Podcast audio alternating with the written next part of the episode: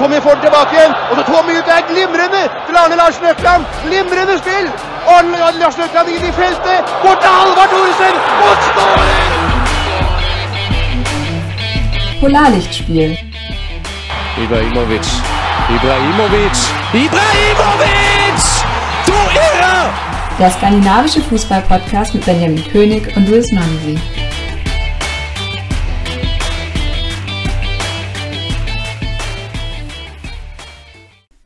Herzlich willkommen zu einer weiteren Folge Polarlichtspiel, der skandinavische Fußball-Podcast. Mit mir in der Leitung ist wie immer der Luis. Servus, Luis. Grüß dich, Benjamin, hi. Wie hast du denn dein Wochenende verbracht? Hast du gefeiert oder eher getrauert? Es war ja schließlich das Wochenende der Entscheidungen. Boah, ich habe mehr gefeiert als getrauert. Kurz getraut, weil der VfB es natürlich leider nicht geschafft hat ins europäische Geschäft, aber dann umso mehr gefeiert. Äh, ich bin ja Eishockey-Fan von den Bietigheim Steelers, die sind endlich aufgestiegen in die erste Liga und AC Mailand hat es ins Champions League-Geschäft geschafft. Ähm, aber es gab natürlich auch was im skandinavischen Fußball zu feiern. Äh, Brøndby wurde dänischer Meister am letzten Spieltag. Genau, da kommen wir dann bei unserem Themenblock zum Tagesgeschäft aus der skandinavischen Liga eben oder aus den skandinavischen Ligen. Dort kommen wir dann dahin.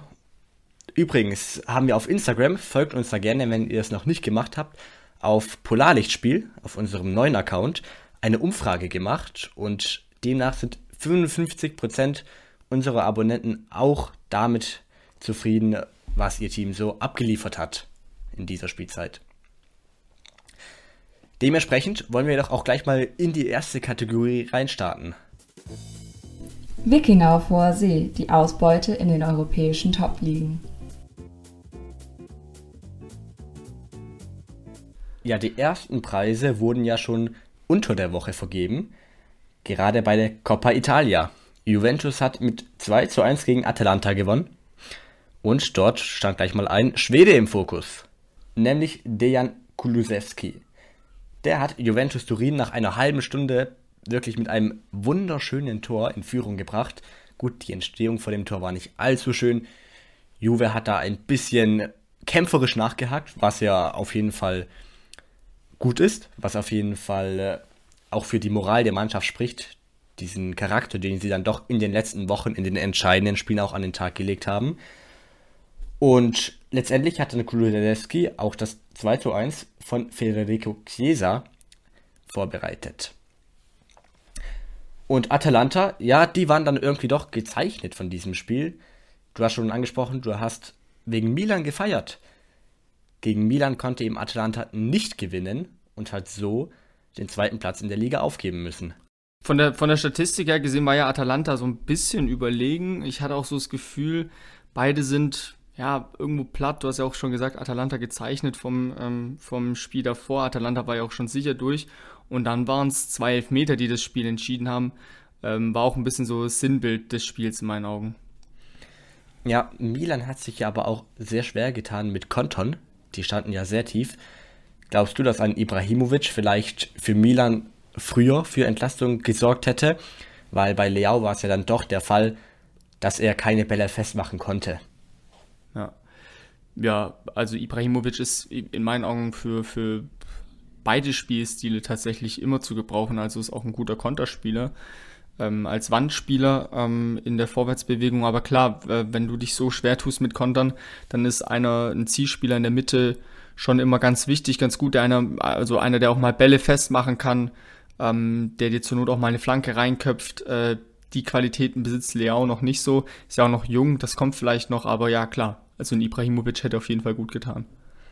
Ja, und das letzte Mal, als ja Milan in Bergamo zu Gast war, da hat auch Leao gestartet und da gab es ja prompt eine 0 zu 5 Niederlage für die Rossoneri.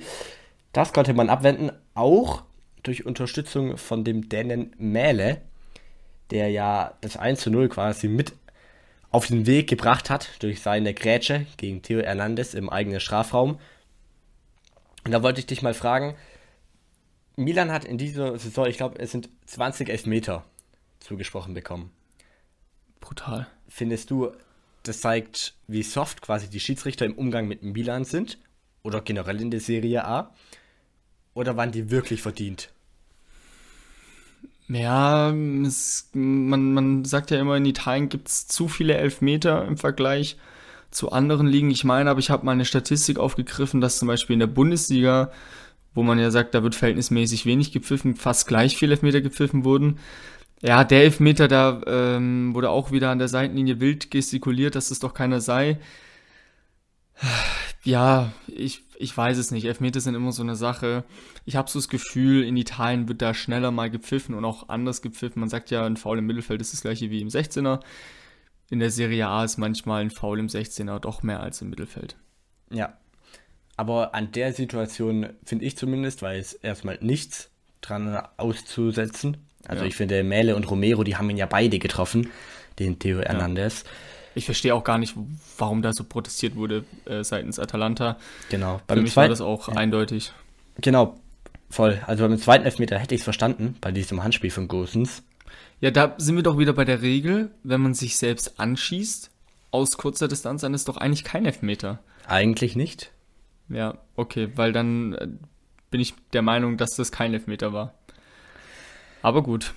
Ja, im Fokus stand auch der Schiedsrichter der Partie Levante gegen Cadiz.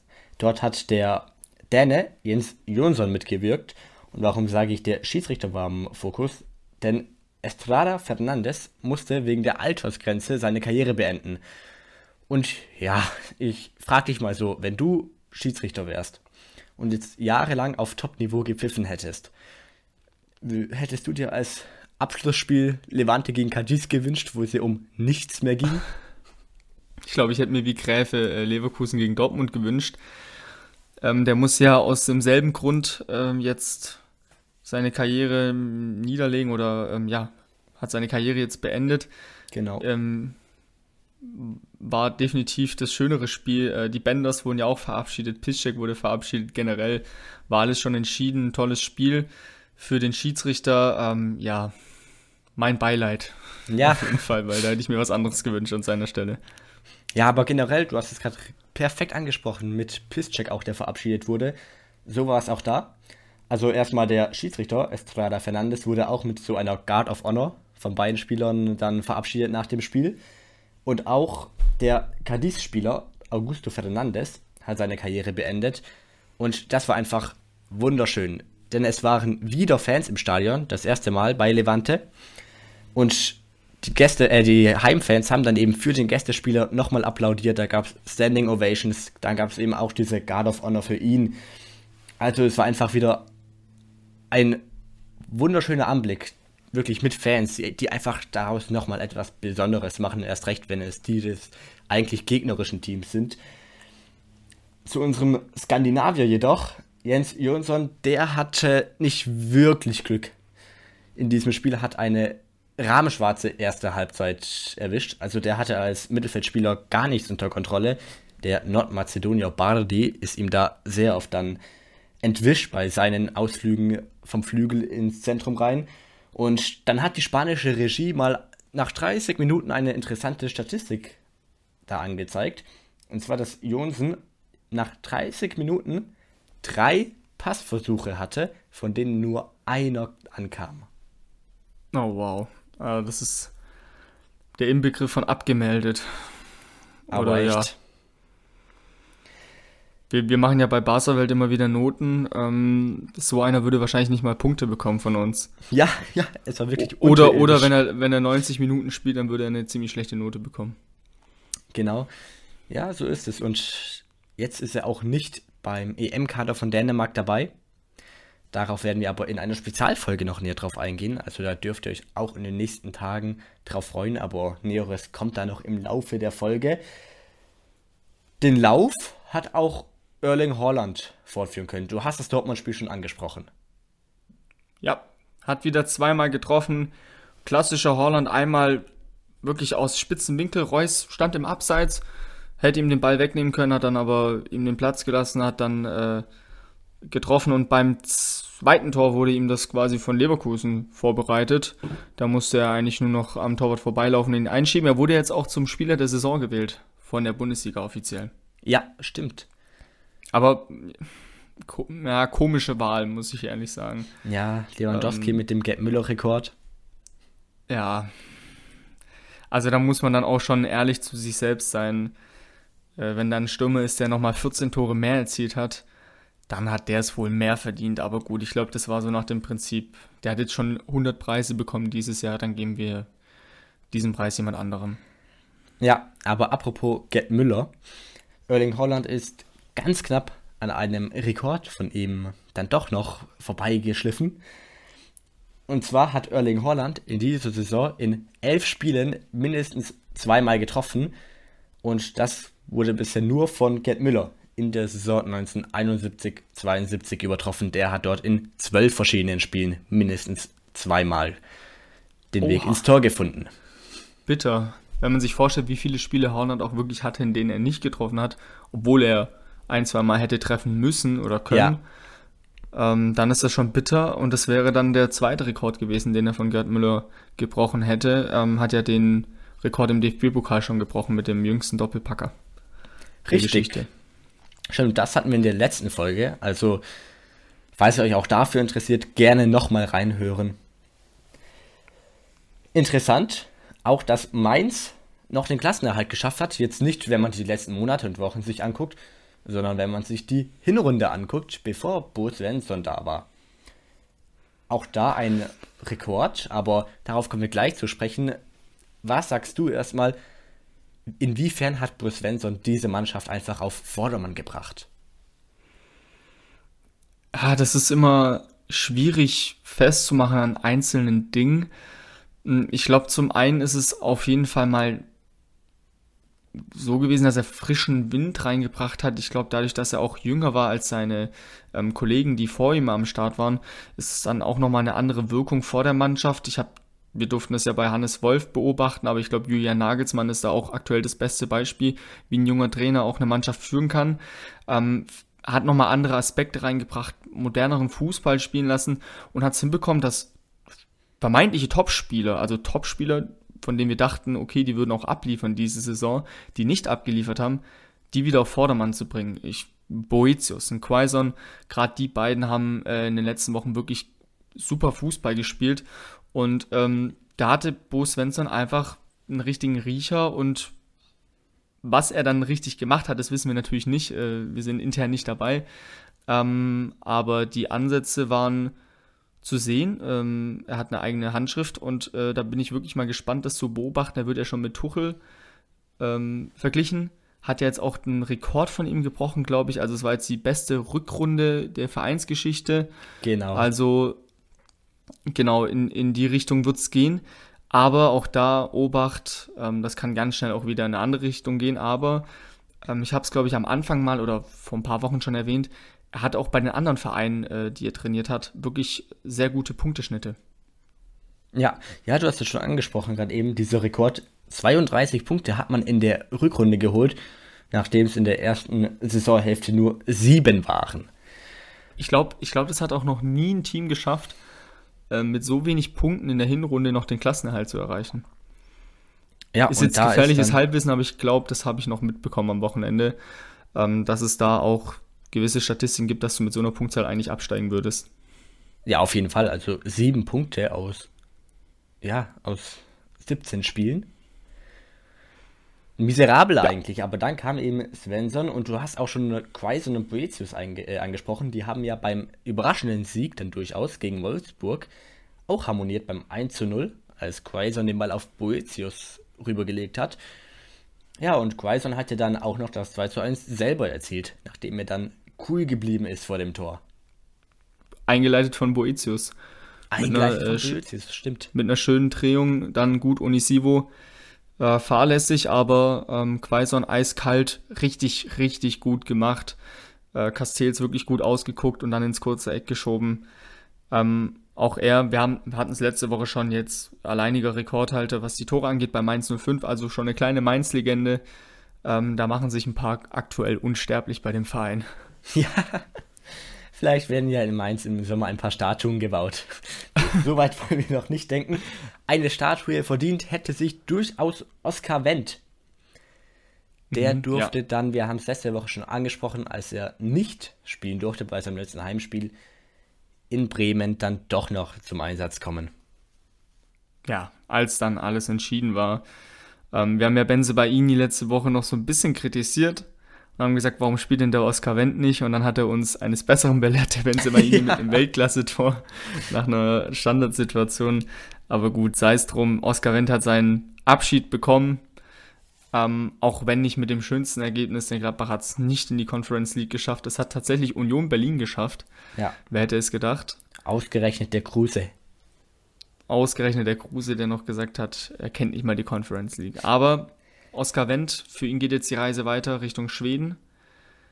Und ähm, dort werden wir seine Leistungen weiterhin beobachten, mit Sicherheit. Ja, beobachtet werden hat er auch noch von der Bank das 1 zu 0 von Stindl und der hat hier dann noch wunderschön diese Geste einfach dann gezeigt, als er das Trikot von Wendt als Jubel hochgehalten Stimmt, ja. hat. Sehr, sehr menschlich. Da war ich wirklich positiv überrascht von. Ist ja auch nicht selbstverständlich, weil es, er ist ja nicht verletzt. Bisher habe ich das jetzt nur bei Spielern gesehen, die jetzt ähm, schwer verletzt sind. In dem Fall zum Abschied. Ja, es ist halt eine Würdigung eines, eines sehr verdienten Spielers bei Gladbach, ähm, der wirklich alles durchgemacht hat, mehr Höhen als Tiefen, ähm, dadurch, dass sich Gladbach die letzten Jahre so gut entwickelt hat, aber ähm, ja, er war mitverantwortlich und dementsprechend ist das auch verdient, dass er da diese Aufmerksamkeit bekommt. Auf jeden Fall. Vor allem nachdem sie ja 2011 noch in der Relegation gespielt haben. Ja, in die Relegation kam der Gegner Bremen nicht mehr. Rund um Augustinsson. Augustinsson konnte den Abstieg nicht mehr verhindern. Er ist wegen Muskelproblemen ausgefallen. Und ja, mal gucken, wie es mit Augustinsson weitergeht. Also Hat, Moisander hat er einen Vertrag für die zweite Liga? das ist nämlich die Frage. Moisander und Selassie wurden ja jetzt verabschiedet. Und dann müsst ihr mal abwarten, was, was mit Ludwig Augustinsson so geschieht. Apropos Abstieg. Daniel Was von Valencia hat jetzt nicht wirklich großen Anteil dran gehabt, aber sein Team hat in den letzten beiden Wochen gleich zwei Teams zurück in die zweite spanische Liga geschossen. Erst unter der Woche oder am Wochenende davor, Eibar. Und jetzt mit einem 0 zu 0 USK. Hier saß was 90 Minuten lang auf der Bank und trotzdem schickte eben Valencia beide Teams zurück in die zweite Liga. Warum, du verfolgst das ein bisschen mehr, warum Ja. sitzt er da, warum saß er auf der Bank? Gab es irgendwelche Gründe für oder wurde rotiert oder ist es gerade leistungstechnisch ein Problem? Ja, also er hat nicht mehr wirklich die Leistungen abgerufen, die er am Anfang der Saison noch abgerufen hat. Er war, er war nicht sch- unterirdisch schlecht, aber er hat jetzt auch nicht im großen Stil, ähm, vor allem in der Offensive, agiert. Also offensiv blieb er dann doch sehr, sehr blass in den letzten Spielen. Okay. Gut, ein 0 zu 0, dass dann die Kollegen dann sich erarbeitet haben, ja, zeugt jetzt auch nicht unbedingt von, von einer Offensivleistung der gesamten Mannschaft. Generell hat ja Valencia sehr viele Probleme in diesem Jahr. Aber so haben sie dann doch noch mit einem Punkt die Saison beendet. Um bei was zu bleiben, das ist nämlich super interessant für die Europameisterschaft, da einige Leistungsträger der Nationalmannschaft einfach in ihren Teams gar nicht mehr so wirklich zum Einsatz kommen. Ähm, ich meine, Martin Braithwaite ist das beste Beispiel, der ja als Stürmer in der Nationalmannschaft spielt und bei Barcelona gar keine Rolle mehr gespielt hat. Äh, da bin ich mal wirklich gespannt, ähm, wie da die Form sein wird dann während des Turniers. Stimmt, ja. Ja, es stehen ja Testspiele an, davor noch, unter anderem am 2. Juli, ja, am 2. Juni gegen Deutschland. Mal gucken, ob was und auch Braithwaite da zum Einsatz werden, äh, kommen werden. Das ist ja dann vielleicht Pass etwas auf, Spielpraxis. Pass auf. Wenn Braithwaite gegen Deutschland ein Tor erzielen sollte, kaufe ich mir sein Trikot für die EM. So, und jetzt hat's hier jeder gehört. Wenn das passieren sollte, dann kaufe ich mir ein Trikot von Braithwaite. Ich. Ja, es wird mir zwar schwerfallen, aber ich werde es machen. Stark.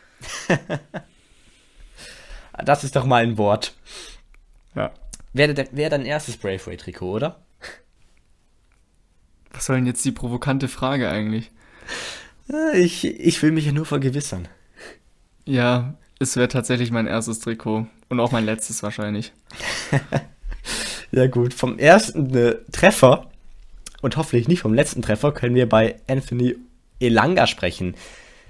In der letzten Folge wurde er ja auch von mir also ein bisschen gerügt, hat aber auch den Benzibaini-Effekt dann geze äh, gezeigt und gleich mal getroffen gegen Wolverhampton. Ja, und, und wie wir es schon ja, nicht philosophiert haben, aber wir haben schon drüber gesprochen, hey, vielleicht kriegt er nochmal seine Einsatzzeiten und siehe da, er hat sie bekommen und prompt hat er getroffen. Ich genau. weiß gar nicht, ist der, ich habe dir vorhin die Liste geschickt, für die U21 EM ist aber nicht nominiert, richtig? Da müsste ich jetzt selber nochmal nachgucken. Er hat ja bei United wirklich kaum Spiel, äh, ja. Spielpraxis bekommen. Das ist eben der Punkt.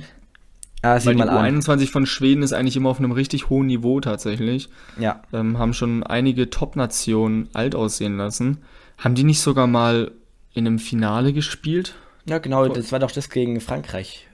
Ja, vor nicht allzu langer Zeit. Ja. Ähm, also da auch ein Teil der Entwicklung, äh, da kommen wir, können wir gerne nochmal später drüber sprechen, des skandinavischen Fußballs.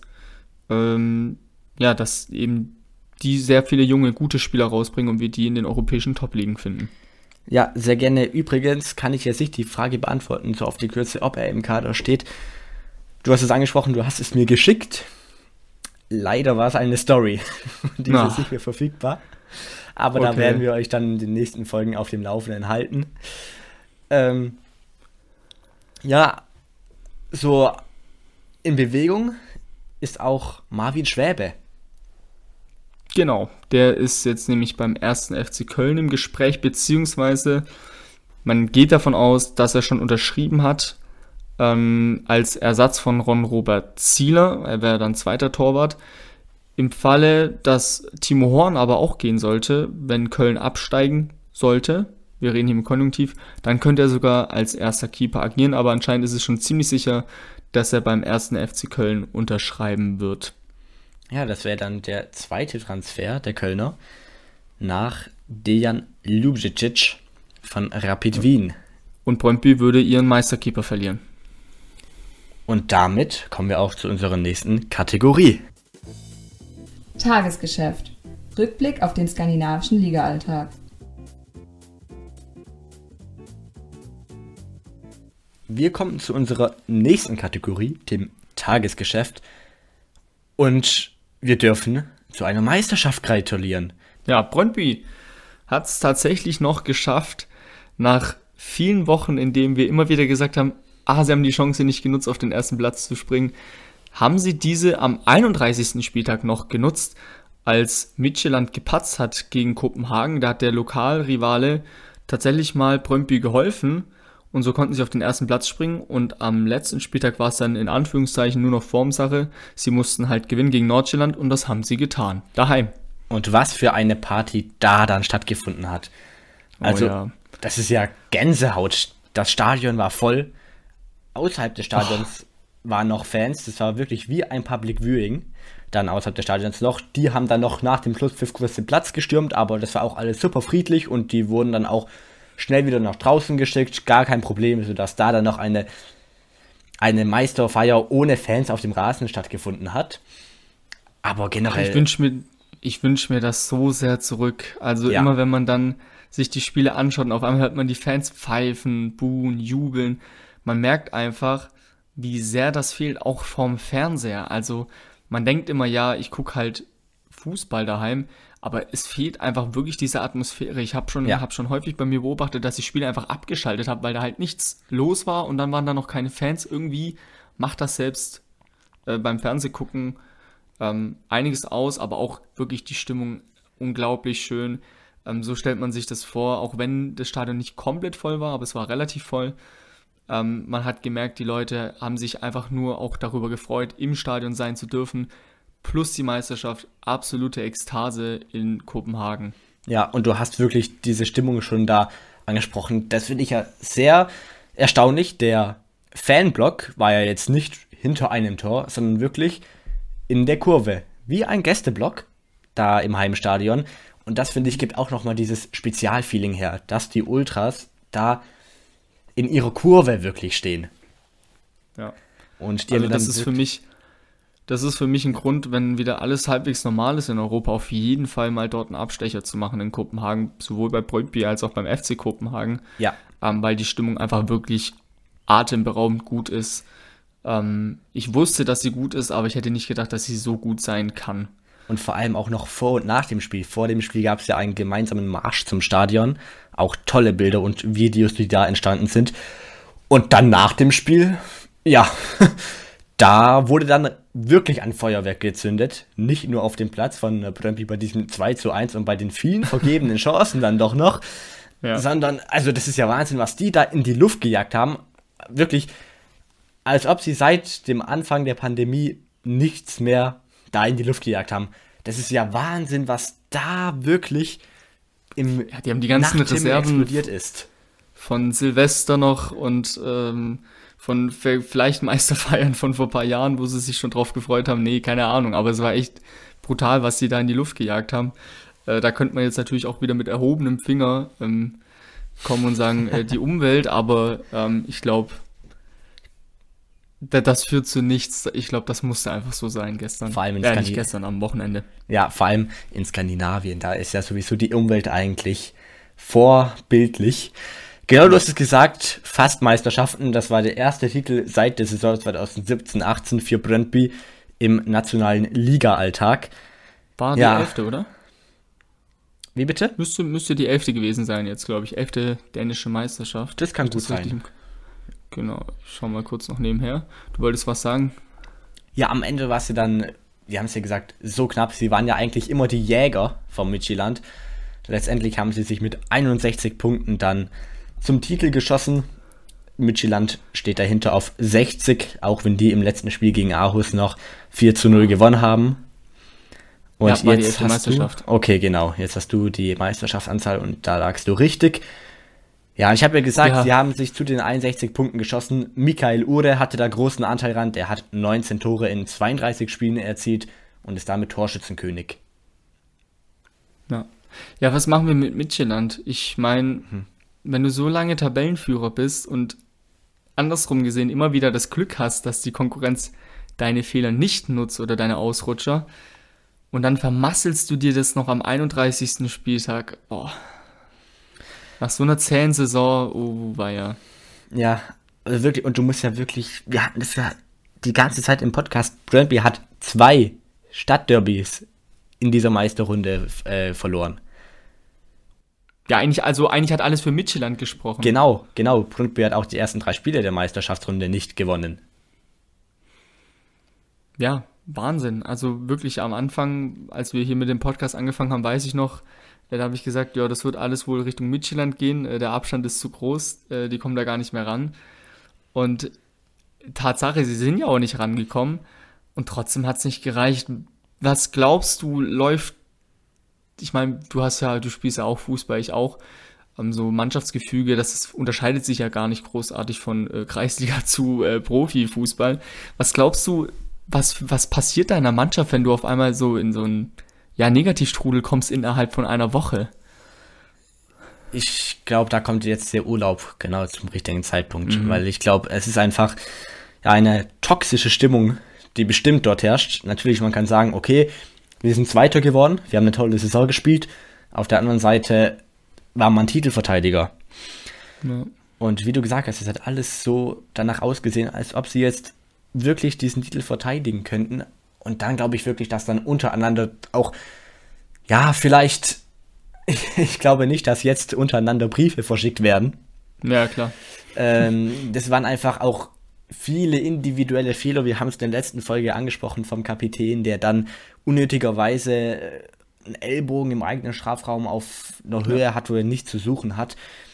So, ich glaube, ganz viele kleine Fehler, wenn die zusammenkommen bei jedem, dann äh, herrscht dort einfach eine vereiste Stimmung, auch wenn jetzt natürlich ein 4 zu 0 gegen Aarhus am Ende dasteht am letzten Spieltag. Aber ich glaube, der, ja, der Glaube an sich selbst war nicht vorhanden am Ende.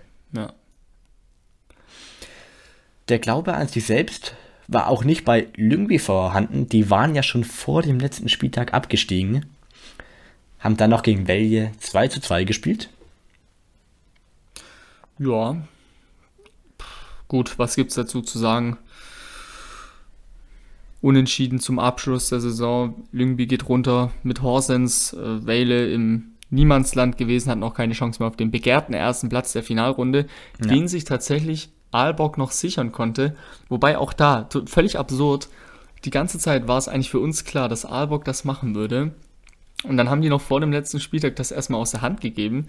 Sündeske war auf dem ersten Platz und Aalborg dahinter. Und im entscheidenden Spiel konnten sie Sündeske tatsächlich 0 zu, also 4 zu 0 schlagen. Ja, auswärts. auswärts auch noch. Auch das, ach, boah, das muss so wehtun. Ähm, ja. Ja, ich weiß nicht, hast du, hast du gesehen, wie der Elfmeter zum 2 zu 0 von Aalborg entstanden ist?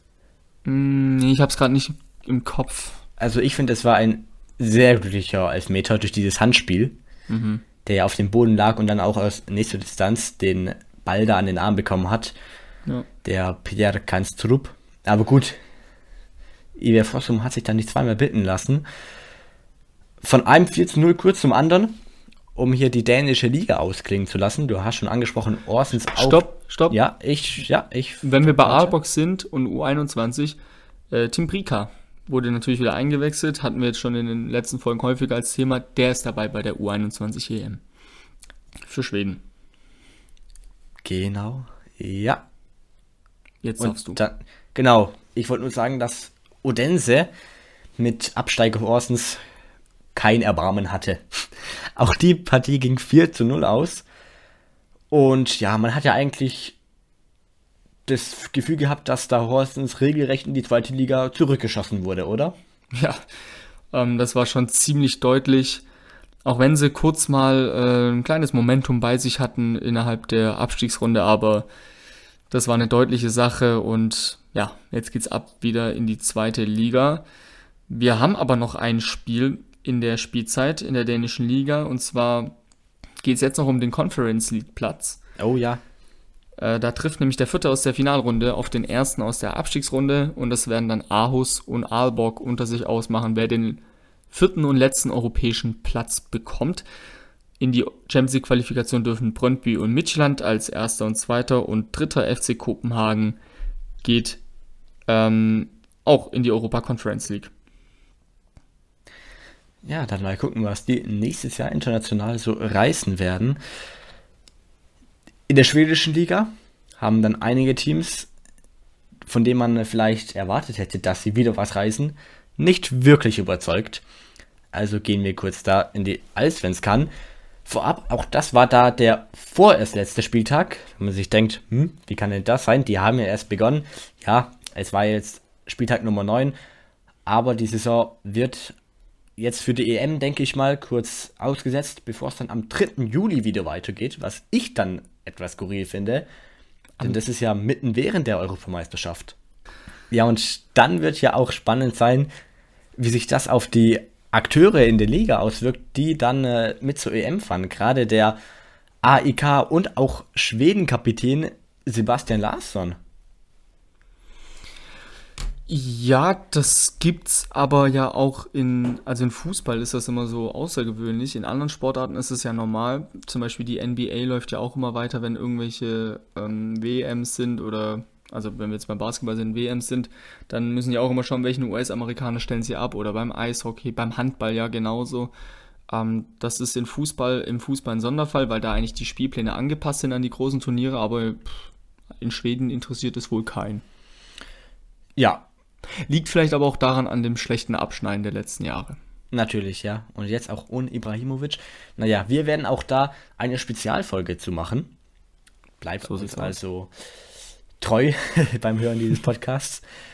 ja, und ich habe gerade schon Sebastian Larsen von IK angesprochen. Dem sein Team hat gegen Mjellby nur 2 zu 2 gespielt. Nachdem man in der 10. Minute durch Stefanelli 1-0 in Führung gegangen ist, hat man einfach die Kontrolle komplett aus der Hand gegeben. Das wurde dann in der 64. erst mit dem Ausgleichstreffer von Mahmoudou Moro bestraft und der hat dann auch sieben Minuten später seinen zweiten Treffer des Tages erzielt und somit das Spiel gedreht, bevor in der 82. Spielminute dann wieder Stefanelli getroffen hat. nachdem der am langen Pfosten bei einer Ecke komplett vergessen wurde. Das ist auch, du hast schon angesprochen, so Kreisliga- und Profibereich. Ja, das ist auch eine schöne Parallele. Immer dieser lange Pfosten. Oh ja, also zum langen Pfosten habe ich gleich auch noch eine Geschichte aus Norwegen. Da freue ich mich dann drauf. Freuen tut sich sicherlich auch Östersund. Die haben mit 3 zu 0 gegen Sirius gewonnen und damit ihre Serie von fünf oder von vier Spielen ohne Sieg beendet. Nun steht Sirius mit fünf Spielen ohne eigenen Erfolg da. Und dieses 3 zu 0 geht auch wirklich so in Ordnung. Also Östersund hatte klare Chancenübergewicht, auch wenn der erste Treffer erst in der 45. Spielminute gefallen ist. Sirius, ich weiß nicht, was die dann für einen Matchplan hatten, aber die standen dann nach dem 1 zu 0 schon so früh, so hoch und so offen, dass die wirklich ausgekontert wurden. Nach Belieben einfach. Also man hat hier denken können, das ist jetzt nicht hier der neunte Spieltag in der schwedischen Allsvenskan, sondern das Champions League Halbfinale in der 80. Minute. Dementsprechend war es für Östersund ein leichtes Spiel. Ich habe davor schon die fünf Spiele ohne Sieg angesprochen. Ja, bei Sirius kommt jetzt die Zahl 5 wieder ins Spiel. Und zwar durch Adam Hellborg. Der hat jetzt seine fünfte gelbe Karte im siebten Spiel gesehen. Auf den Spuren von Klaus Jasula. Und wie vor allem. und wie genau? Weil das Beste daran ist, der war schon gelb gesperrt in dieser Saison. In Schweden kriegt man schon nach drei gelben Karten die Sperre. Die hat er am vierten Spieltag abgesessen, hat nämlich in den ersten drei Spielen auch jeweils sich den gelben Karton abgeholt. Ja, und nun darf er wieder aussetzen. Wie ist denn das geregelt? Kommt dann, sind es jetzt dann beim nächsten Mal bei 10 oder wieder bei. Oder, das, war, also, das weiß ich ehrlich gesagt nicht. Mich hat die mhm. Regel selber überrascht mit den drei und dann die fünf. Ja, das ist ja wie in der Bundesliga mit den Sternen, äh, die du bekommst nach einer Meisterschaft. Drei, fünf, dann sieben, acht, neun, ja. total willkürlich. Aber okay, ja gut, vielleicht wollen die erstmal sicher gehen, dass einer. Ähm, nee, die Regel macht einfach keinen Sinn. Warum? Naja, ja. egal. Also, aber es ist eine Leistung. Definitiv, ja. Also, das muss man erstmal hinbekommen. Ja, wie du schon gesagt hast, da lassen sich dann gewisse Vergleiche auch ziehen. Gewisse Vergleiche hat. Ja, gut, aber wenn, wenn ja. der so weitermacht, dann knackt er das aber locker von Klaus Jasula. Ja, ja, ja. Der hatte, glaube ich, 17 gelbe Karten. Wir wünschen es seinen Gegenspieler nicht. ja, aber Vergleiche kann man auch bei Amabi und AEK ziehen, den beiden Vereinen aus Stockholm. Ich habe schon gesagt, dass AEK eine frühe Führung aus der Hand gegeben hat. Gleich ist es Amabi passiert. Die sind nach acht Minuten in Führung gegangen, haben dann auch in der zweiten Halbzeit die Kontrolle über das Spielgeschehen komplett an Kalmar abgegeben, sodass dann Kalmar am Ende sich mit 2 zu 1 durchgesetzt hat. Und dann dürfen wir hier noch eine Premiere feiern. Bei Hecken gegen Warberg. Denn es war der erste Saisonsieg von BK Hecken. Uh. Ja, damit steht man jetzt bei sechs Punkten in der Tabelle.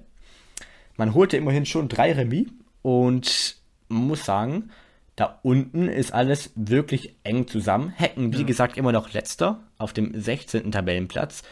Aber die sind nur drei Punkte von Göteborg auf Rang 10 entfernt aber alles in einem echten überschaubares Niveau. Also wenn man mal ja. Spiele im Verhältnis zu den Punkten nimmt, dass der vierte 13 Punkte hat von möglichen 27. Ähm, man kann, selbst der ja. erste hat ja nur 20. Eben, man kann da mit der Liga bisher noch nicht viel anfangen in dieser Saison. Ja. Haben wir auch bei Amabi immer mitbekommen. Am Anfang der Saison haben wir gesagt, oh, verpatzter Tabellenstart, äh, Spielstart in die Saison rein dann haben wir gesagt, boah, die haben sich jetzt aber gefangen, greifen oben mit an. Ja, und jetzt irgendwo im Nirgendwo. Naja, mal schauen, ob sich das noch einpendelt, aber ähm, die müssen noch Gas geben, dass sie an Spannung gewinnen, so wie die dänische Liga. Definitiv. Immerhin gab es bei Hecken auch noch einen Spieler, der sich in den Fokus geschossen hat in dieser Partie. Die Rede ist vom 18-jährigen Flügelspieler Bene Traoré. Der hat mal ganz lässig innerhalb von vier Minuten eine rote Karte des Gegners provoziert durch Notbremse und dann auch noch einen Treffer erzielt durch einen technisch wirklich sehr versierten Lupfer nach einem selbst eingeleiteten schnellen Spielzug. Das war wirklich sehr schön anzusehen. Und generell hatte Secken irgendwie mit den Lupfern auch das 3 zu 0 durch Heinz in der 38. Minute schon. Also sie waren schon so früh mit 3-0 vorne. Geschah durch einen Lupfer. Also Warberg wusste gar nicht, was da mit ihnen geschieht.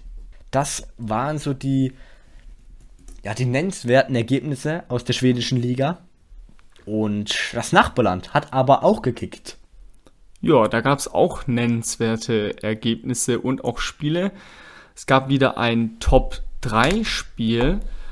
Und zwar ist Rosenborg bzw. war Molde zu Gast bei Rosenborg. Und Molde konnte das Spiel mit 3 zu 2 für sich entscheiden, ging früh in Führung durch Etzas Hussein in der 9. Minute, hat das Spiel auch eigentlich relativ gut im Griff und dann kam Rosenborg immer besser ins Spiel.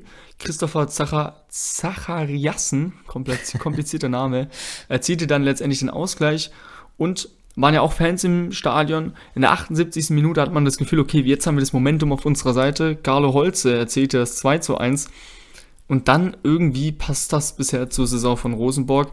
Sie treten einfach noch nicht so dominant auf, kassierten sie tatsächlich in der 87. durch Hestad noch das 2 zu 2 und, in der Neu und dann in der 90. Minute von Martin Björnbach das 2 zu 3. Das heißt, nach fünf Spielen erst acht Punkte. Sie sind zwar noch Dritter, aber haben eben auch schon sieben Punkte abgegeben. Molde da hingegen ähm, auf dem ersten Platz mit zehn Punkten aus vier Spielen. Und zehn Punkte aus vier Spielen hat auch Bordeaux Klimt. Die konnten gegen Brandbergen mit 2 zu 1 gewinnen. Ähm, Patrick Berg erzielte das 0 zu 1, nachdem man, oder das 1 zu 0, nachdem man zweimal an die Latte schoss. Äh, da hat man schon fast den Glauben verloren, äh, ob man hier heute überhaupt noch ein Tor ziehen könnte. Und dann hatten sie das Glück, äh, dass Torhüter Obdal den Ball noch irgendwie ins eigene Tor gelenkt hat nach dem Schuss. Tatsächlich hat es Brandbergen aber dann geschafft, noch den Ausgleich zu erzielen in der 80. Minute durch Bamba. Und dann war es Botheim, der in der 86. Minute für die Erlösung sorgte. Ich habe ja schon bei Rosenborg angesprochen, den ja, eher schwächeren Saisonstart. Eine Mannschaft, die sich da hinten anschleicht und jetzt auf dem vierten Platz ist, ist Stavanger. Die konnten 3 zu 1 gewinnen gegen Lilleström. Und da kommen wir jetzt auch zum langen Pfosten. Denn die ersten beiden Tore entstanden, ob du es glaubst oder nicht, durch zwei Einwürfe, die von der Seitenlinie offensichtlich ähm, bis an den langen Pfosten geworfen wurden Nein. und dann tatsächlich ins Tor gingen. Also wurden zweimal reingeköpft. Katastrophale Verteidigung von Lilleström. Wow. Zweimal derselbe Bauentrick. Einmal Tripic, einmal Wixdoll. Äh, Friedjonsson erzielte dann noch das 3-0, dann das 3 zu 1 ist eigentlich nicht mehr erwähnt, erwähnenswert durch Jonathan Braut-Brünes. Aber ähm, das ist dann halt auch wieder Kreissieger-like. Also, wenn dir jetzt sowas zweimal passiert, um Gottes Willen. Vor allem bei Einwürfen, das darf überhaupt nicht passieren. Ja, vor allem der erste Einwurf, der ist wirklich komplett durch, also der ist nochmal aufgehopft und landete dann am ersten Pfosten. Der zweite wurde ja wenigstens direkt aus der Luft geköpft. Da kann man noch sagen, okay, das ist wie eine Flanke. Aber also. Und, und das dritte Tor entstand dann auch noch nach einer Flanke. Also Lilleström da sehr anfällig, sind jetzt auch auf dem 15. Tabellenplatz zu finden. Mit null Punkten, ähnlich wie Brandbergen. Also beide Teams konnten noch kein Spiel gewinnen. Dazu muss man auch sagen, Lilleström hatte erst zwei Spiele. Ähm, der Aufsteiger Brandbergen hingegen schon fünf. Ich würde gerade sagen, aber immerhin haben sie sich ja jetzt anscheinend gegen Bodo Glimt mal wettbewerbsfähig zumindest gezeigt. Ja, wobei, also ich habe es ja angesprochen mit den Lattentreffern, wenn die Ja. reinfahren, dann geht das Spiel wahrscheinlich 4-0 aus. Natürlich, das stimmt, ja. Ja, die miserable Tordifferenz haben wir auch schon letzte Woche ab, äh, angesprochen von Brambergen. Ja. Ist schon jetzt eine Saison gegen den Abstieg. Oder? Ich glaube, da lehnen wir uns nicht zu weit aus dem Fenster. Absolut. Die Teams vor ihnen haben nur zwei Spiele. Also alle Teams, Ja. die haben drei Spiele weniger. Also theoretisch können die sich da noch neun Punkte holen, plus minus, äh, nee, plus nicht, aber minus wahrscheinlich, weil sie sich gegenseitig die Punkte wegnehmen. Aber ähm, Brandbergen muss sich umschauen. Das wird interessant auf jeden Fall. Ja, mal gucken, was dann, was dann passiert mit den Teams. Wir haben es ja jetzt in der zweiten Liga auch gesehen mit Holstein Kiel, die zwar ihre Nachholspiele souverän abgeschlossen haben. Dann aber, als es wieder alles auf Null war quasi, als alle Teams noch gleich viele Partien zu absolvieren hatten, dann doch nicht die Punkte einfahren konnten, die sie dann irgendwie schon mit einberechnet haben. Ja, vor allem jetzt wird es nochmal knackig. Ähm, sind direkt am Donnerstag sind wieder Spiele und dann am Wochenende geht's weiter und äh, dadurch, dass sie nicht an der EM teilnehmen, die Norweger, gibt's auch während der EM Spiele. ja. Dann gehen wir gleich zur letzten Kategorie, wo wir ein bisschen über einen Weltstar reden werden. Der wohl voraussichtlich nicht bei der EM teilnehmen wird, aber ich betone voraussichtlich.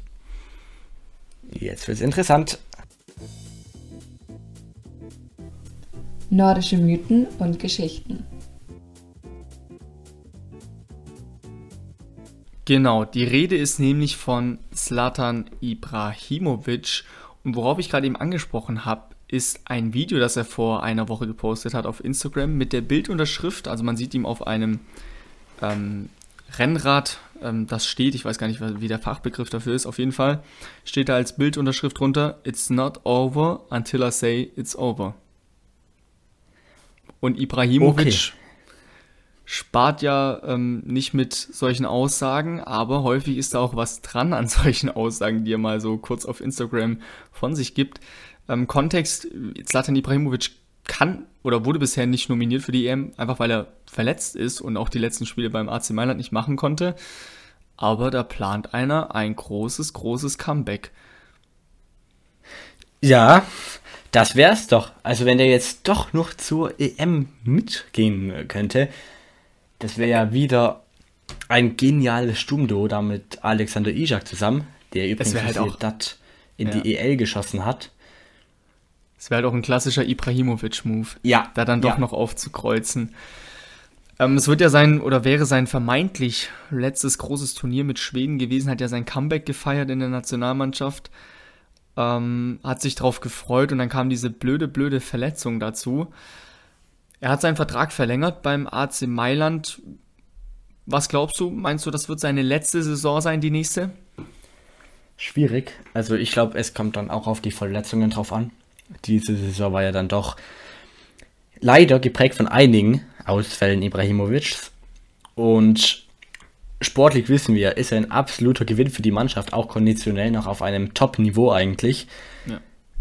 Aber ja, ist halt auch die Frage, wie viel Mailand letztendlich hinblättern möchte für einen Spieler. Natürlich, es ist Latan Ibrahimovic.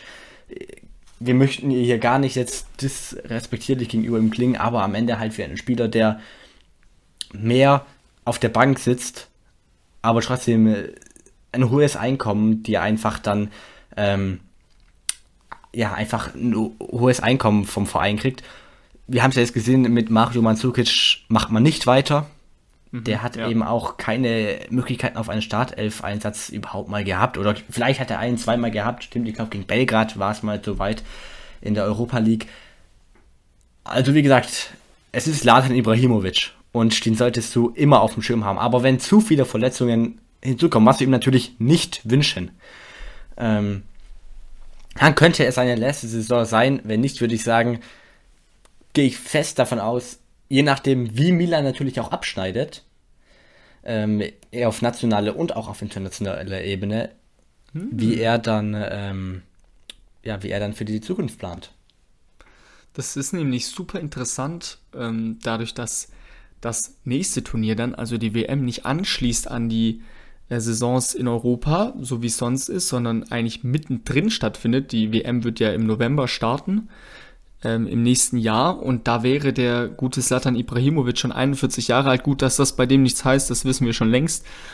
Ähm, aber es wäre eben auch mitten in der Saison. Das heißt, ich bin der Meinung, ähm, sollte er sich vornehmen, bei der WM teilzunehmen, müsste er noch irgendwo einen Vertrag unterschreiben bei einer Profimannschaft. Ansonsten ja. ähm, wird es schwierig, ihn da zu nominieren und das irgendwie zu ver vertreten zu können als äh, Nationaltrainer. Gehe ich mit dir mit, ja. Gut, generell wollten wir jetzt ähm, über ihn mal sprechen. Wir mussten aber auch feststellen, wenn wir mal wirklich über Slatan Ibrahimovic sprechen wollen, dann müssen wir, glaube ich, mal eine ganze Folge für ihn machen. Und ich glaube, ähm, das machen wir auch noch, oder? Ich glaube, das, ich glaub, das können wir uns wirklich überlegen, wenn es dann mal zu Ende gehen sollte, seine Karriere, dann eine extra Folge über ihn zu machen. Es gibt sehr viel über ihn zu erzählen. Ich möchte nur trotzdem mal kurz die harten Fakten auf den Tisch bringen.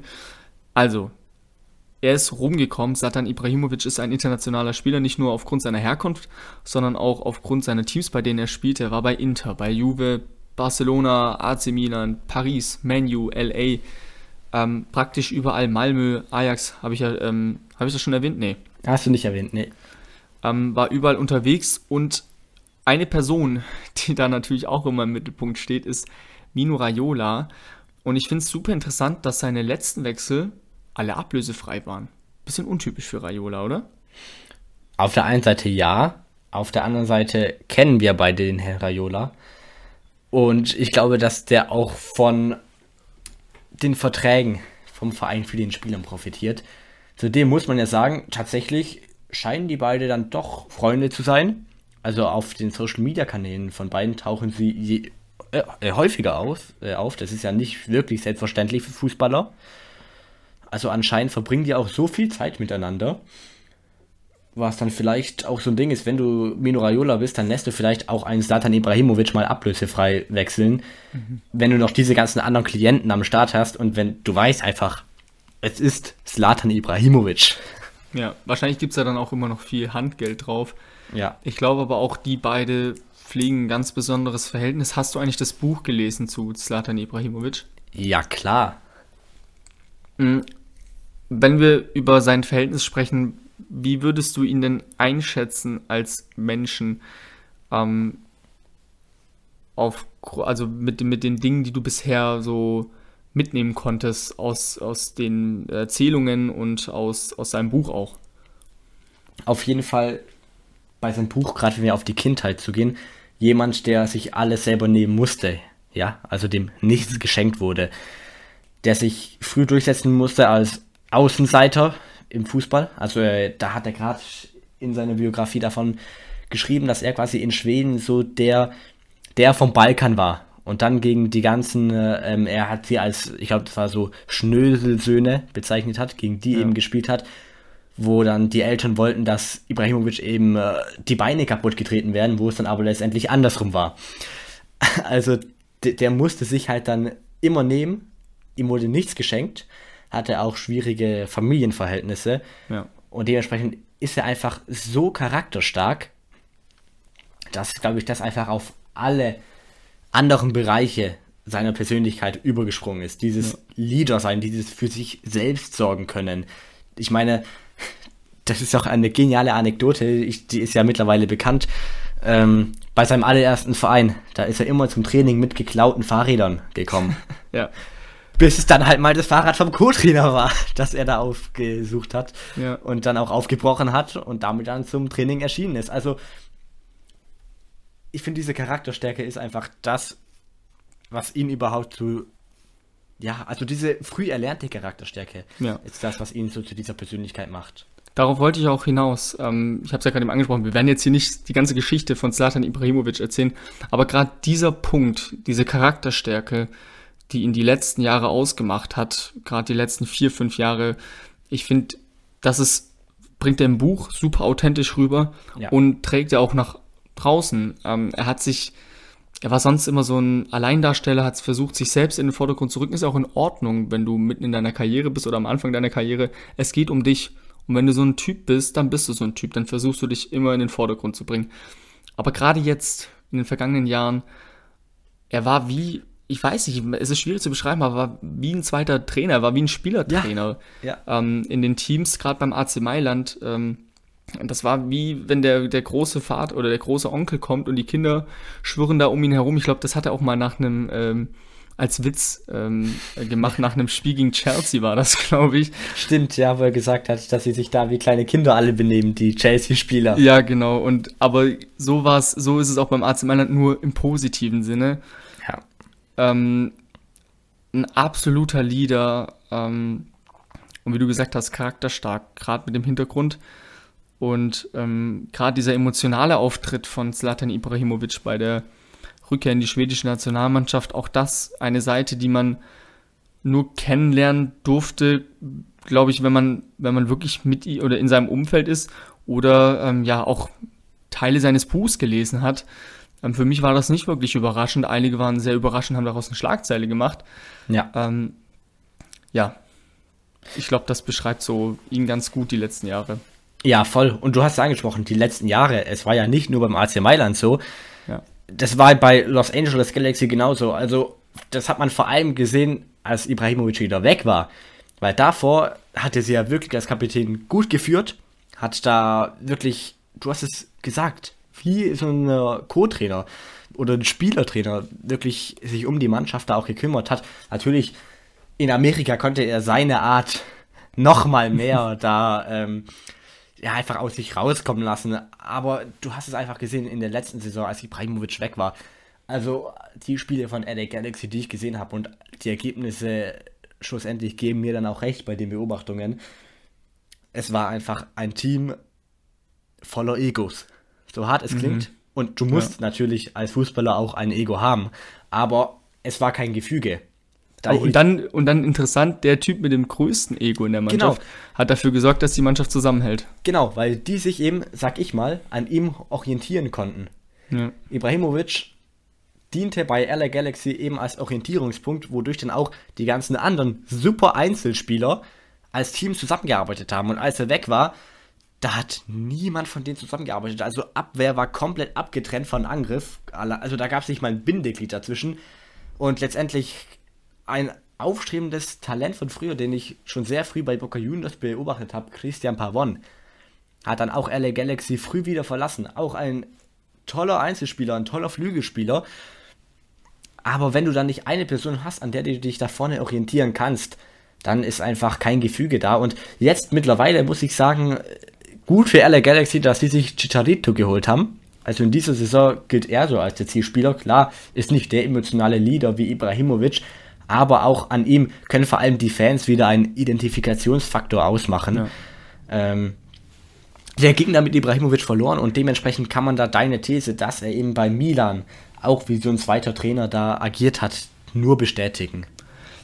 Er ist so ein bisschen in die Rolle reingewachsen, glaube ich, im Laufe seiner Karriere, auch weil er gemerkt hat, dass er eben nicht so sein kann wie, weiß nicht, wie andere aufstrebende Spieler, die viele Tore erzielen, viele Titel gewinnen, sich zurücklehnen können auf eine Art und Weise.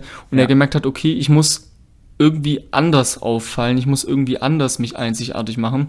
Und dann ist er irgendwann in diese Rolle reingewachsen, weil ähm, man muss ja auch dazu sagen, Satan Ibrahimovic war nicht immer so ein Teamspieler oder so ein Leader. Genau. Ähm, hat häufig seine eigenen Sachen gemacht, ähm, auch gut gemacht, das muss man ja dazu sagen, alles gut.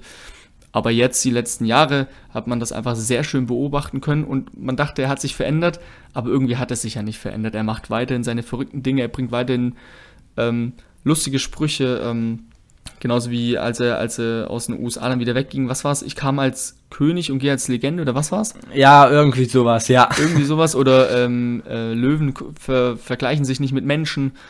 Ähm, alles Mögliche, das immer wieder und das ist Slatan Ibrahimovic und das mögen wir auch so sehr in ihm. Und da können wir jetzt auch mal einen Bogen spannen zur Nationalmannschaft, was da eben jetzt halt auch Schweden wieder fehlen wird. Ähm, ja einfach ein, einer, der vorangeht, einer, der auch Aufmerksamkeit dieser Mannschaft gibt. Ich glaube, das kann der Mannschaft ja auch tragen. Ähm, wenn der Nationalmannschaft den Leuten egal ist, dann wird sie nie erfolgreich sein. Das ist einfach so. Ja, genau so ist es. Du brauchst einfach diese Unterstützung da auch, die du im Rücken quasi spürst. Gerade, ja, ich meine, wir werden nochmal, wie gesagt, in einem extra Block, in einer extra Folge darauf zu sprechen kommen, aber die Gruppengegner von Schweden mit Polen, der Slowakei und Spanien, ja, vielleicht hättest du dann im einen oder anderen Spiel einen Ibrahimovic gebraucht. Vielleicht brauchst du ihn da. Gerade gegen Polen. Polen ist ein sehr zäher Gegner, die wollen selbst wenig das Fußball spielen. Es. Ja. Ähm, Slowakei, unbeschriebenes Blatt. Ähm, die letzten Jahre wenig an großen Turnieren teilgenommen. Auch da weiß man noch nicht so wirklich, was auf einen dazukommen wird. Ja, wie gesagt, all das bleibt bei uns dran, bei unserem Podcast. Das werden wir noch besprechen in einer Spezial-XXL-Folge. So Aber aus. nur, nur noch mal hier, um auf das zurückzukommen, was du gesagt hast. Es liegt vielleicht bei Ibrahimovic auch daran, dass die Leute mit der Art einfach jetzt mehr klarkommen. Mit dieser mhm. Art von Typ einfach. Die jetzt, also das Wort Typ klingt jetzt negativ, soll es gar nicht sein. Ich meine, gerade in der frühen Zeit bei Ajax hat er sich ja mit Teamkollegen gezofft, wie wir das ja sonst nur von dir und deinen Bändner-Erzählungen kennen. ähm, da gab es ja mal was mit Van der Vaart und die beiden, ja, ich glaube, sprecht die beiden lieber nicht gegenseitig auf sie an. Ja. Noch heute. Ja, Ibrahimovic ist einfach ein, einer der wenigen Typen noch mit kan Ecken und Kanten, ähm, aber mittlerweile wirklich, ich glaube, ein sehr beliebter Spieler. Ich meine, einige. Fans, also wenn wir jetzt mal aus unserer Sicht ähm, darüber sprechen, haben ihn nicht gemocht. Ich war früher auch kein großer Fan von ihm. Ich fand ihn sehr arrogant tatsächlich. Ja, Aber irgendwie dann nach seiner Paris-Zeit oder während seiner Paris-Zeit, als er allen das Gegenteil bewiesen hat, in einer vermeintlich schwächeren Liga, aber dann auch in der Champions League, wie gut er wirklich ist und wie er auch ein Team führen kann und ähm, eine Stadt verändern kann. Ich meine, Paris, er hat Paris mit verändert, also die Stadt Ja. Ja. im Verhältnis zum Fußball. Und ähm, das hat er auch mit LA Galaxy geschafft und das schafft er gerade eben auch wieder mit dem AC Mailand und das finde ich krass, wie er es hinbekommen hat, bei drei Teams einfach nochmal eine ganz neue oder andere Identität zu schaffen. Und das zeichnet ihn einfach extrem aus. Und ähm, ja, Definitiv, vor allem bei drei Teams, die ja von der Ausgangslage, bevor Ibrahimovic kam, unterschiedlicher ja gar nicht sein hätten können. mhm, ja.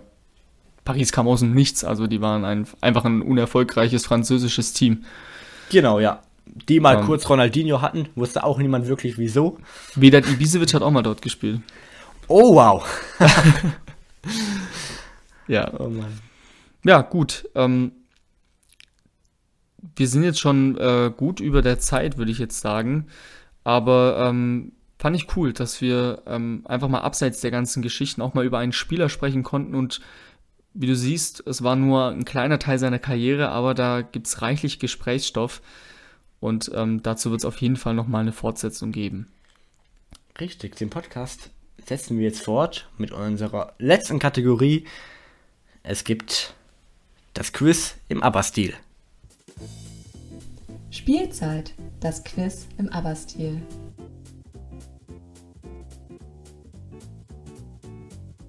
Ja, und diese Woche komme ich mal nicht mit einem Wer bin ich. Lustigerweise kommst du aber mit einem Wer bin ich, als wenn wir uns abgesprochen hätten. Wir haben uns aber tatsächlich gar nicht abgesprochen.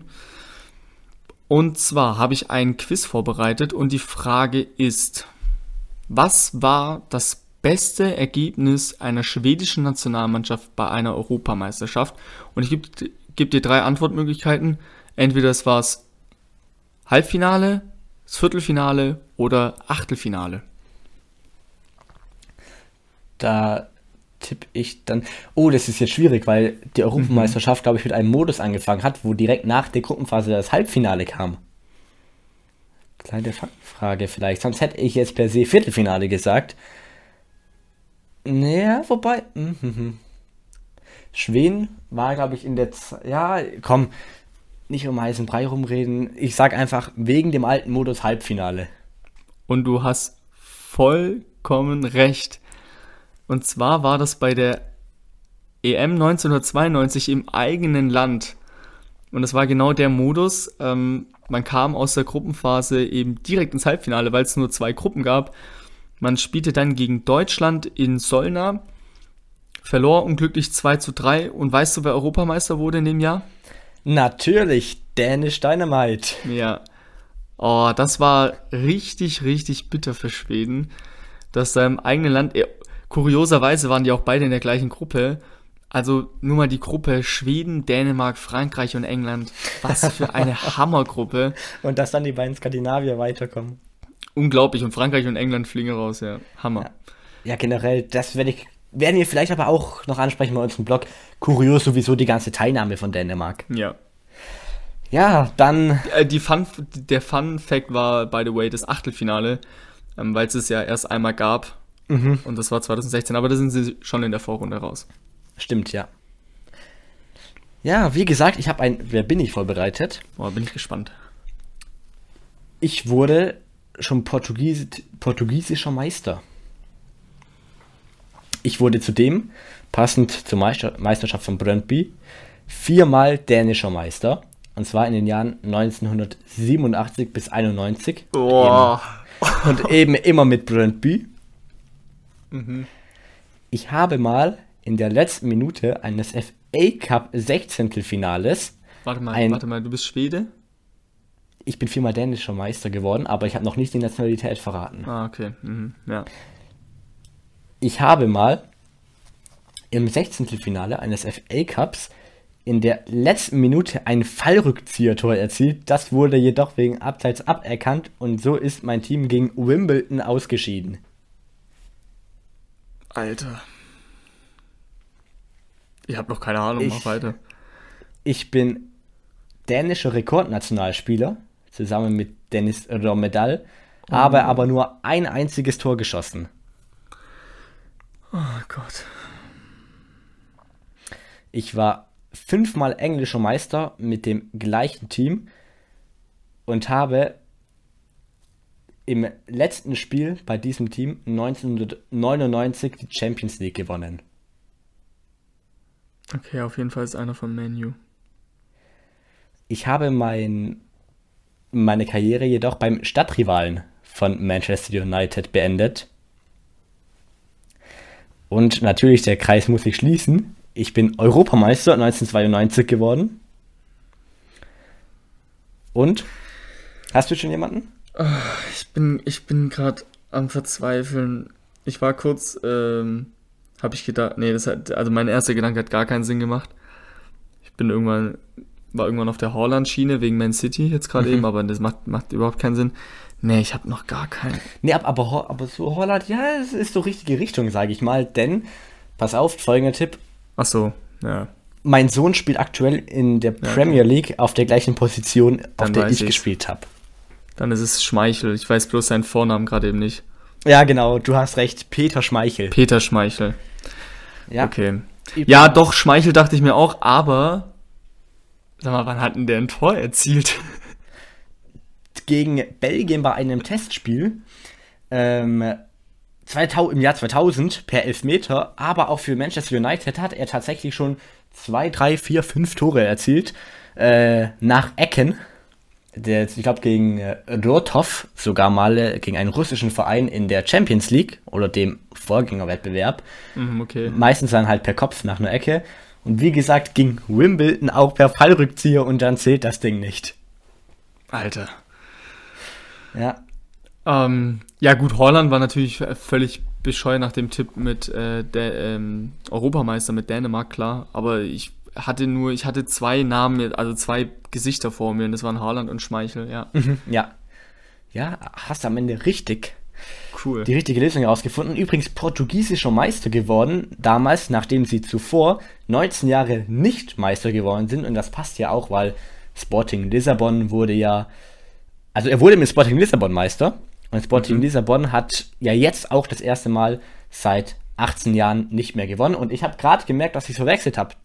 Als Schmeichel da war, haben sie davor 18 Jahre nicht gewonnen. Mittlerweile jetzt das erste Mal seit 19 Jahren wieder die Meisterschaft gewonnen. Unglaublich. Unglaublich erfolgreicher Däne. Ja, Das muss ja, man mal dazu sagen. genau. Und ja, es war jetzt einfach eine mega Saison, die wir hier abschließen, eigentlich mit dem Liga-Alltag in vielen Ligen. Ähm, Ja. Dennis Jonsson spielt noch mit Venedig morgen im Finale, im Rückspiel vom äh, Playoff. Der wird vielleicht in der Serie A das nächste Jahr auftreten. Ähm, das Hinspiel gegen Cittadella wurde da mit 1-0 gewonnen. Und so viel Ja. noch dazu. Ansonsten Wenn- gehen wir jetzt über in unsere Spezialfolgen, die nächsten zwei. Ähm, wir bewegen uns jetzt schnell Richtung EM und ähm, ich weiß nicht, wie es bei dir ist. Ich freue mich sehr darauf, vor allem jetzt auch mal den Blick auf zwei andere Teams noch zu haben, als die zwei, die, die man dann supportet oder die man ohnehin schon kennt. Ähm, und da wollen wir euch einfach ja so eine Art Magazin mitgeben für die Europameisterschaft, dass ihr immer mal wieder aufschlagen könnt, wenn ihr nach Fakten oder nach ähm, Informationen sucht. Genau. Und natürlich mit Time, mit Timeslots. Wir haben in jeder Folgenbeschreibung ähm, genau geschrieben, wann wa- welches Thema im Podcast da behandelt wird. Und natürlich, um auf deine Frage zurückzukommen, ich freue mich genauso riesig auf diese Europameisterschaft, auch einfach aus denselben Gründen und noch viel mehr. Wenn ihr Themen für uns habt, die wir nach der EM behandeln sollen, gerade bei dem Blog Nordische Mythen und Geschichten, dann lasst ihr uns doch gerne zukommen über Instagram. Da könnt ihr euch ähm, entweder direkt an uns wenden, an unseren Instagram-Kanal Polarlichtspiel oder an uns persönlich, jeweils an den Benjamin, der heißt dort ben.koe oder mich, dort heiße ich e.manzi.passion. Da gerne in die DMs sliden und schreiben. Genau, und wenn ihr sagt, naja, das ist nichts für mich, Instagram DMs, natürlich haben wir auch eine E-Mail-Adresse, dann einfach eine Mail an polarlichtspielpodcast at gmail.com. Wir freuen uns auf alles, was da ankommt. Wir freuen uns auch auf Bewertungen. Falls euch der Podcast äh, gefallen hat, dann könnt ihr sehr gerne natürlich kostenlos bei Apple Podcast die 5-Sterne-Bewertung da lassen. Würde uns sehr freuen. Freut uns auch, dass das schon einige getan haben. Ja. Und dann würde ich sagen, Luis, wir gucken heute Abend das gespannt auf das Europa League Finale mit Victor Lindelöf bei Manchester United. So sieht's aus, ja. Und dann hören wir uns bei einer Spezialfolge wieder. Ja. Also, macht's gut und auch wenn keine große Fußballwoche mehr ansteht, wir haben ja noch zwei Finals vor uns, deswegen wie immer euch eine schöne Fußballwoche und ja, macht's gut. Bis dann.